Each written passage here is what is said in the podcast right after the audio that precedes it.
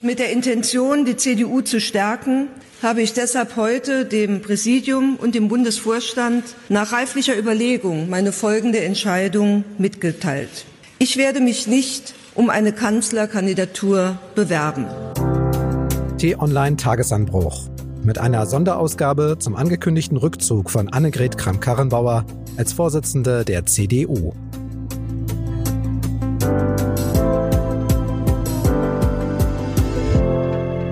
Manchmal geht's in der Politik Schlag auf Schlag. Momentan ist das der Fall und deshalb melden wir uns mit einer Sonderausgabe des Tagesanbruch Podcasts. Ich bin Marc Krüger und bei mir sind Vizechefredakteur Peter Schink. Hallo. Hallo Marc, schön hier zu sein. Und Politikreporter Tim Kummertz. Hallo, ich freue mich da zu sein. Ihr beiden, wir haben gleich zu Beginn der Woche eine spannende Gemengelage, denn wir erleben erstens immer noch die Auswirkungen der Ministerpräsidentenwahl in Thüringen vergangene Woche und wir erleben den vorläufigen Höhepunkt eines schon eigentlich lange tobenden Führungskampfes in der CDU. Und den hat die Vorsitzende Annegret Kramp-Karrenbauer persönlich, selbst und vielleicht auch für viele überraschend entschieden. Begründet hat sie das unter anderem damit, dass seit dem Rückzug von Kanzlerin Angela Merkel als CDU-Chefin die Partei einen Grundsatz aufgegeben habe und der lautet, dass Kanzlerschaft und Parteivorsitz in einer Hand liegen. Es hat sich bis in die jüngsten Tage gezeigt, dass damit eine ungeklärte Führungsfrage einhergeht, nämlich die Frage nach der Kanzlerkandidatur. Diese Frage ist trotz zweier Parteitage nicht zur Ruhe gekommen und sollte nach dem Willen einiger offenbar auch für die Zukunft nicht zur Ruhe kommen. Ja, Peter, da steckt jetzt schon eine Menge drin. Der ungeklärte Führungsstreit, die Frage nach der Kanzlerkandidatur.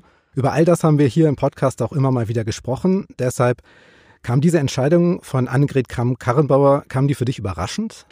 Sie kam zum heutigen Tag überraschend, das denke ich schon, aber generell nicht. Also Kramp-Karrenbauer war jetzt so lange in der Diskussion, dass natürlich sich die grundsätzliche Frage schon gestellt hat. Weshalb wir in der Situation sind, sind, glaube ich, zwei Dinge. Also das eine ist tatsächlich die Führungsschwäche, die man ihr vorgeworfen hat und ich glaube schon, dass viel von dem, was sie heute beschrieben hat, auch eigentlich nur Auswuchs dieser Führungsschwäche ist. Mhm. Und das Zweite natürlich schon, dass die CDU für diese Verteilung, die Kanzlerin auf der einen Seite und die CDU-Vorsitzende auf der anderen Seite äh, nicht gemacht war. Und vor allem nicht für so lange Zeit. Ich glaube, das war schon ein grundsätzliches Problem in der Anlage dieser Konstellation. Tim, du warst heute im Konrad-Adenauer-Haus dabei, als die CDU-Chefin ihren Rückzug verkündet hat und hast auch sonst ein waches Auge auf das CDU-Führungspersonal. Erstmal vorneweg, wie hat Annegret Kramp-Karrenbauer heute auf dich gewirkt? Sie hat befreit gewirkt. Also sie kam da rein mit absolut ruhigem Schritt und die Hauptstadtpresse war da in einer unglaublichen Stärke aufgelaufen und Kramp-Karrenbauer ließ sich davon absolut nicht aus der Ruhe bringen, hat da dann auch diesen Satz gesagt, dass sie eben auf eine Kanzlerkandidatur verzichtet und genau mit diesem Satz wirkte sie, als hätte sie einen schweren Rucksack abgestellt. Also das war äh, wirklich beeindruckend. Da war kein Ausdruck von Bedauern in ihrem Gesicht. Die wirkte in dem Moment absolut frei. In dem Moment, als du da gesessen hast und auch wir alle, wir wussten ja schon Bescheid, Stunden vorher ist durchgesickert, was sie im Parteivorstand heute gesagt hat. Aber trotzdem kam es für dich dann heute Morgen überraschend, diese Information, dass sie sich zurückziehen will? Dass Kramp-Karrenbauer jetzt ihren Abschied von der Parteispitze verkündet, das war schon überraschend, ja. Richtig ist aber auch, dass sie einfach eigentlich schon seit dem Parteitag 2018 in Hamburg, wo sie gewählt wurde, unter Druck war. Sie hat damals ganz knapp gegen Friedrich Merz gewonnen. Schon damals war klar, diese Partei ist absolut gespalten. Sie war dann so unter Druck, dass sie beim Parteitag 2019, also Ende letzten Jahres, nachdem sie ein Jahr lang schon Parteichefin war, nochmal die Vertrauensfrage gestellt hat. Wenn ihr der Meinung seid, dass dieser Weg, den ich gemeinsam mit euch gehen möchte, nicht der Weg ist, den ihr für den richtigen halt, dann lasst es uns heute aussprechen und dann lasst es uns heute auch beenden. Hier und jetzt und heute. Das war kein Akt der, äh, der Stärke, sondern der Schwäche.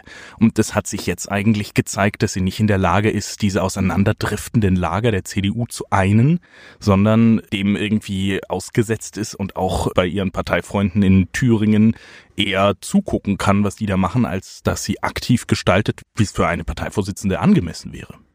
Lasst uns nochmal genau hinhören, was sie gesagt hat, denn eine Sache finde ich interessant.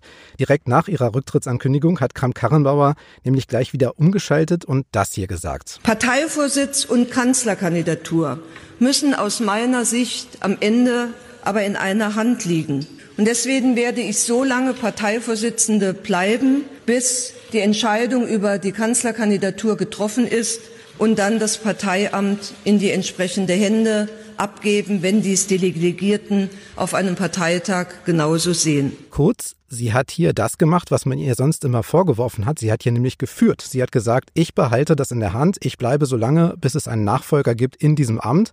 Und ein Parteitag hat das Ganze jetzt dann in der Hand und nicht jemand, der sich sozusagen selbst proklamiert.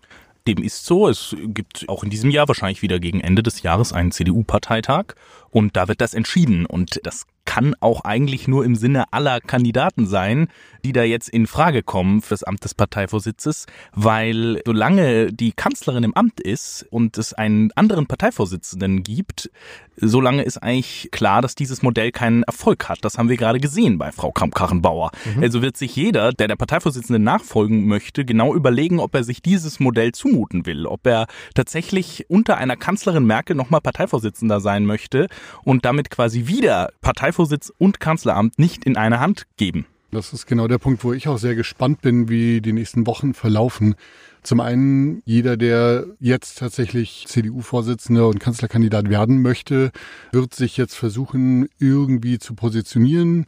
Da wird es viel öffentliche Meinungsbildung geben. Die Spin-Doktoren werden versuchen, tatsächlich den einen oder anderen Kandidaten gut zu positionieren. Das ist so das eine. Das andere ist, die Bundestagswahl ist noch anderthalb Jahre hin. Und ich bin schon gespannt, ob diese anderthalb Jahre, das ist ein ziemlich langer Zeitraum, ob die CDU tatsächlich den so lange überbrücken kann. Jetzt wissen wir natürlich nicht, ob Annegret Kramp-Karrenbauer schon jemand Konkretes im Kopf hatte, der ihr nachfolgen und eben Kanzlerkandidat und CDU-Chef werden könnte. Fällt euch jemand ein?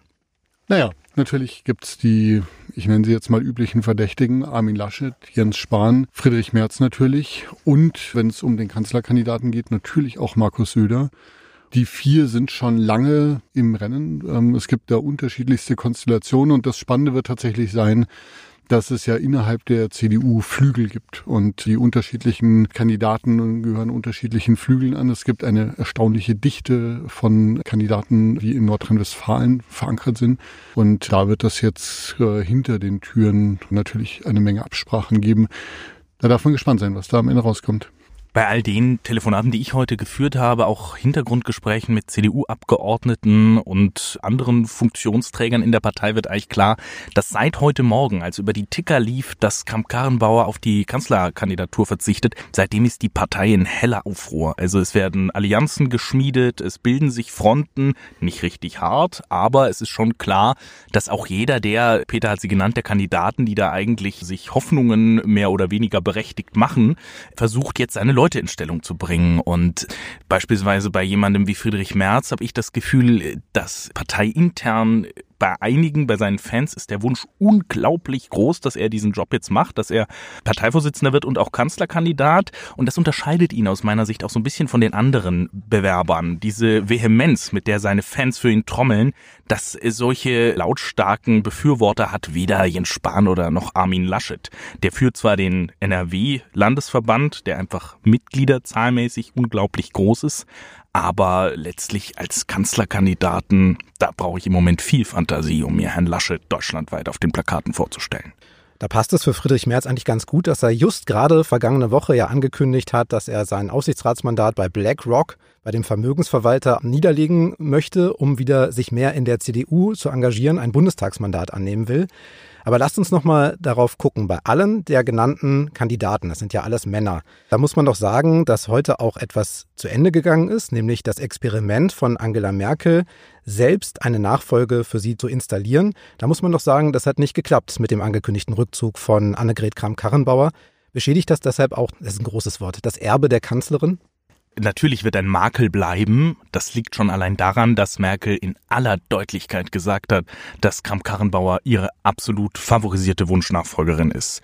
Und dass sich Kramp-Karrenbauer gegen Merz auf dem Hamburger Parteitag 2018 durchsetzen konnte, das war auch einfach ein Sieg von Angela Merkel. Ja, damals haben die politischen Kommentatoren geschrieben, so, und sie regelt das einfach immer noch ganz in Ruhe, wie das ihr in den Kram passt und alle Aufregung. Damals war ja wirklich die große Frage, wie es jetzt mit der CDU weitergeht, entpuppte sich im Nachhinein als übertrieben. Die Kanzlerin hat das in ihrem Sinne gedeichselt. Aber jetzt wird es, glaube ich, davon abhängen, wer tatsächlich der Nachfolger wird. Wenn es tatsächlich Friedrich Merz werden sollte, dann ist die Frage von dir ganz klar mit Ja zu beantworten. Mhm. Okay, also ohne die Ereignisse der Ministerpräsidentenwahl in Thüringen vergangene Woche ist es heute eigentlich schwer denkbar, würde ich sagen. Zumindest hat es den Entschluss von Annegret Kramp-Karrenbauer wohl beschleunigt. Was würdet ihr sagen? Welchen Anteil hat der Thüringer Landesverband der CDU um Mike Moring eurer Ansicht nach an dem, was jetzt passiert ist? Das war so ein bisschen der Tropfen, der das fast zum Überlaufen gebracht hat. Da ist eines der Kernprobleme der CDU, nämlich die Frage, wie sich die Partei nach rechts und links abgrenzt. Der Thüringer Landesverband hat gemacht, was er will. Annegret Kamm-Kannbauer ist hingefahren, hat versucht, das zu lösen, ist damit gescheitert. Und das war natürlich etwas, was zu ihrer Führungsschwäche noch beigetragen hat. Aber das Problem an sich war schon vorher da. Können wir sagen, dass sie vielleicht auch den CDU-Landesverband in Thüringen meinte, als sie heute das hier gesagt hat? Jede Annäherung an die AfD schwächt die CDU. Ich stehe für eine CDU, die jede Form der direkten und der indirekten Zusammenarbeit mit der AfD ganz klar ablehnt.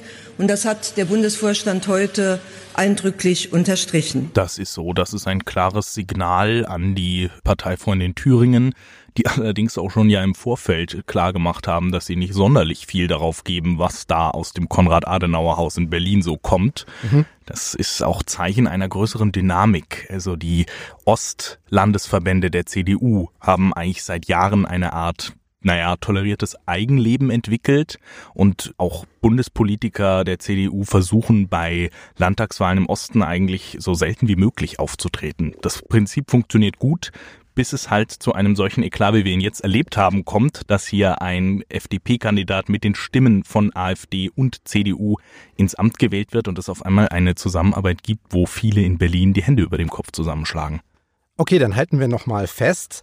Ohne diese Situation vergangene Woche in Thüringen hätten wir wahrscheinlich heute diese Entscheidung von Annegret Kramp-Karrenbauer nicht gehört, auch wenn sie sagt, das ist schon in der Vergangenheit gereift. Derjenige, der maßgeblich mit daran schuld ist, nämlich der FDP-Ex-Ministerpräsident Thomas Kemmerich, ist am Wochenende mit sofortiger Wirkung zurückgetreten. Sein Parteichef Christian Lindner, der hat die Führungsfrage gestellt, hat sie gewonnen am vergangenen Freitag, ist noch im Amt. Der Thüringer CDU-Chef Mike Moring stand sehr in der Kritik, auch aus seiner eigenen Fraktion, soll seine Ämter abgeben. Seht ihr das auch so, dass die CDU eigentlich dann doch die größeren Konsequenzen gezogen hat? Also was du auf jeden Fall sagen kannst, ist, Christian Lindner hat seine persönliche Führungsfrage damit verbunden, wie die FDP in Thüringen weiterhandelt. Ich würde als Parteivorsitzender mein Amt nicht fortsetzen können, wenn eine Gliederung, auch nur eine regionale Gliederung der Freien Demokraten, systematisch eine Zusammenarbeit mit der AfD anstrebt oder auch nur eine Abhängigkeit in Kauf nimmt von dieser Partei. Annegret Kramp-Karrenbauer hätte auch sagen können, entweder grenzt sich die CDU in Thüringen klar von der AfD ab oder ich trete zurück. Ja, also genau die gleiche Verbindung, die Christian Lindner gemacht hat. Soweit kam es aber gar nicht mehr. Und daran, finde ich, kann man auch feststellen, dass das Problem weit über Thüringen hinausging. Tim, vielleicht ganz zum Schluss aus dem Auge des politischen Beobachters heraus.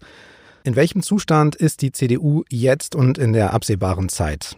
Na, wir erleben, das zeigt sich ja schon am Umgang mit Thüringen, eigentlich eine Partei, die zerrissen ist. Das ist noch nicht so, dass das jetzt wahnsinnig bedrohlich wird für Umfrageergebnisse. Dafür ist die CDU einfach noch zu fest im Sattel. Aber wir, also diese Partei, man muss sich das mal vorstellen. Unter Angela Merkel war sie 18 Jahre lang in absolut sicherem Gewässer unterwegs. Jetzt wird zum zweiten Mal innerhalb von anderthalb Jahren ein neuer Vorsitzender oder eine neue Vorsitzende gesucht. Das ist für CDU-Verhältnisse absolutes Tohuwabohu.